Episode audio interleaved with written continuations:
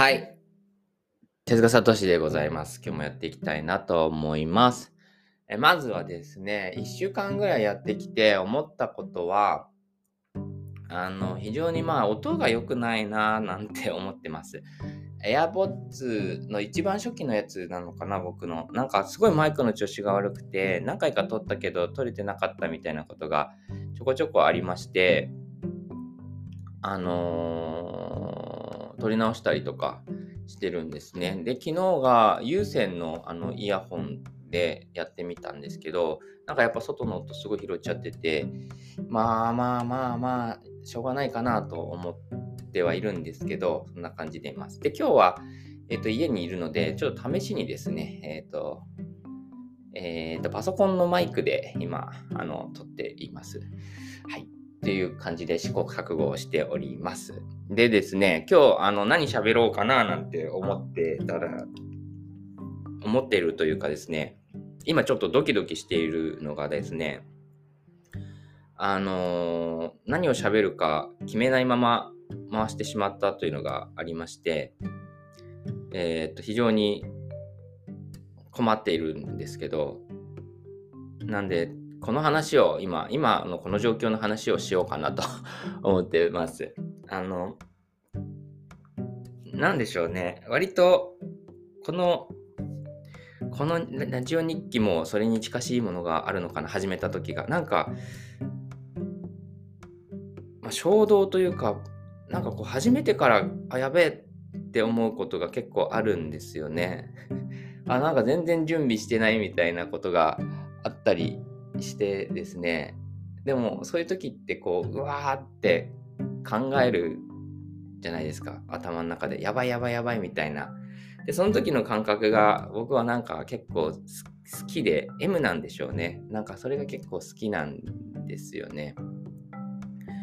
で、なんでしょうね。今パッと浮かんできたエピソードとしては、あのーだいぶ前ですね。もうコロナの前だったと思いますが、えー僕埼玉にその時住んでいて、多分そうですね、住んでいて、で、大塚、よくえっと池袋の隣の大塚のライブハウスでですね、ライブがあった時に、ライブがあったんですよ。で、チケットは持ってたんですね。で、その時なんか僕、こう、なんて言うんでしょうね、こう持ち物を減らすブームみたいな、まあ今もあるかもしれないですけど、持ち歩かないみたいなブームがちょっとあって、で、あの時まだ PayPay とかが出てたとは思うんですけど、全然まだそんな今ほど普及はしてない頃だったと思うんですね。で、えーっと、僕はそのチケットと、えーっと、入り口ので、あの、お支払いする500円、ドリンク代500円と、あと、えー Suica ですね。そこに大塚まで行くための Suica。その3つを持って家を出たわけですね。で、えー、といざ大塚についてですね、えー、とライブハウスに来ました。で、その時が、あの、スリーピー、スリーピー、あの、北海道のバンドですね、あの、ずとか、あと友達のバンドが出ててですね、そう、対バンとかしてて、すごい、すごい買ったんですよ。で、めちゃくちゃ楽しみにしていて、で、あの、入り口でちょっと並んでてですね、で、パッとこう前を見たら、ちょっと驚いてしまって、ドリンク代が600円だったんですね。で、現金のみって書いてあるんですよ、確か。で、困ったなと。現金500円しか持ってないわけですね。で、もうあと100円欲しいんですけど、ないと。で、家に帰ってったらライブが始まってしまうし、まあ、終わってしまう可能性すらあると。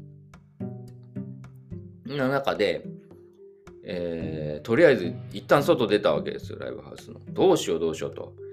で、100円を探すつってもそんなね、落ちてるわけもないので、で、とっさに思いついたのが、目の前にいた、あの、駅前の、居酒屋のキャッチのお兄さん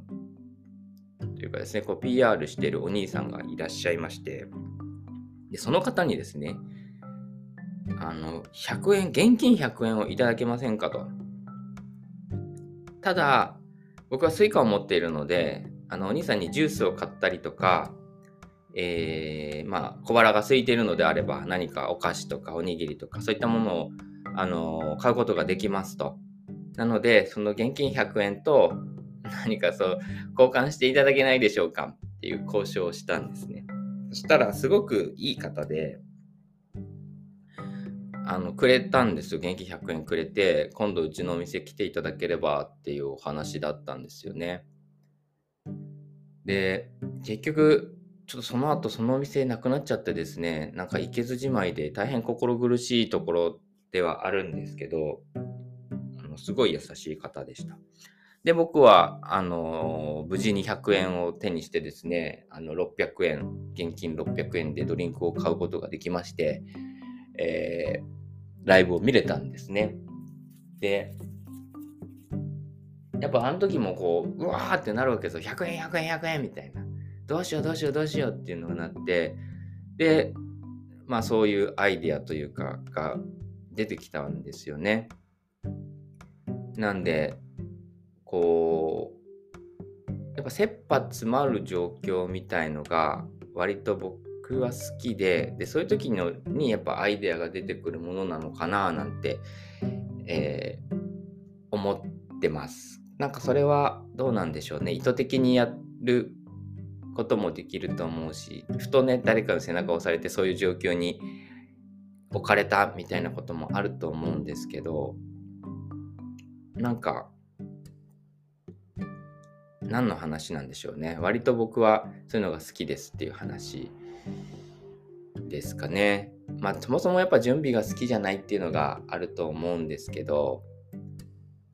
うん。なんか旅行とかも全然嫌なんですよ。旅行好きなんですけど、準備、物の準備とか、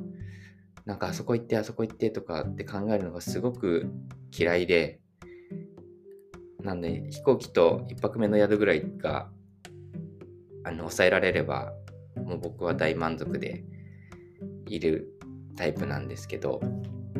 なんでまあよく言えばその行き当たりばったりを、まあ、こう楽しめるってことなんでしょうけど、まあ、ある一方ではやっぱりきちんとこう準備をするというかですね、仕込みをするみたいなところが、僕は結構、なんでしょうね、何をもって成長というか分かりませんけども、きちんとやっぱ準備できる人は、なんか伸びていくような気がしているので、まあ、それも当然バランスだとは思いますが、あのー、皆さんきっとこう今まで蓄えてきた知識とか経験とかあると思うのでなんかこうふととっさの判断をしなきゃいけないような状況になった時に多分今までの経験等々がですねバーってこうそこで飛び出してくる感覚というのが当然あると思うのでなんか 何を言いたいか分かんないですけどあれがね、嫌だっていう人もいるんでしょうけど、なんかそういうのを楽しむという、まあそういう場になってしまったらですね、なんかそういうのを楽しむというのも一つ方法なのかなというふうに思いました。えー、今日は特に何も考えずに録音し始めたという、まあ、自分にちょっと驚いたところから今日はこんな話を、えー、してみました。ではまた明日お会いしましょう。バイバイ。